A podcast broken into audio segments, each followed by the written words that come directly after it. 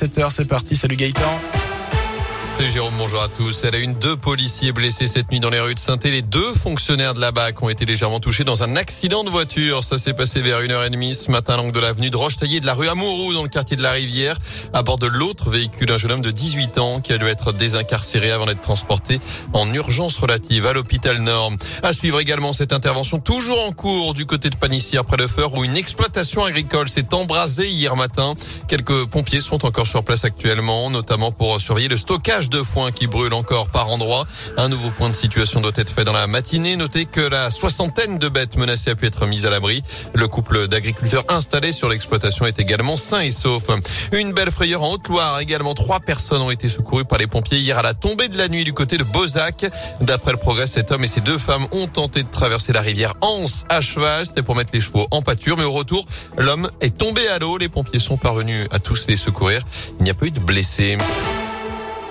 Saint-Chamond Basket s'apprête à changer de dimension. L'aréna, la future salle du club Couramio est en pleine construction dans le quartier de la Varizelle. Vous l'avez peut-être aperçu au bord de la RN88.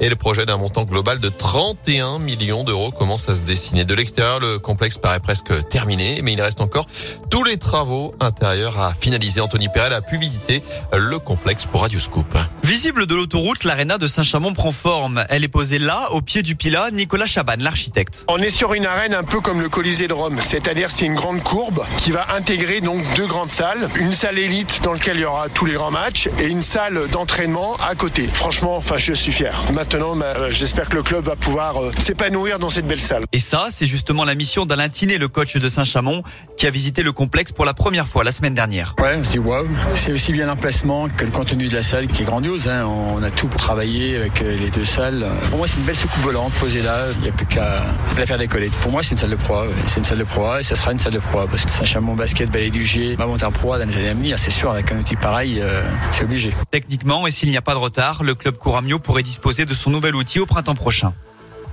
Ouais, c'est la salle qui comporte 4200 places. Euh, cette salle de match, la seconde peut accueillir 300 spectateurs également.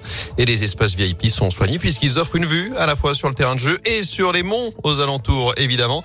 Saint-Chamond qui, côté terrain, s'est imposé encore une fois ce vendredi en Pro à la l'ancienne salle pour l'instant, 81-70 face à Antibes. À suivre également la colère des supporters des Verts, toujours privés de victoire depuis le début de la saison.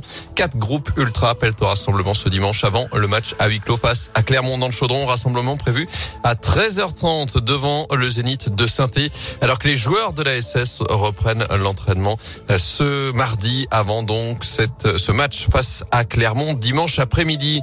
À suivre également la quatrième journée de la Ligue des Champions et le déplacement de Lille sur le terrain du FC Séville. À partir de 21h ce soir demain, le PSG sera sur le terrain de Leipzig.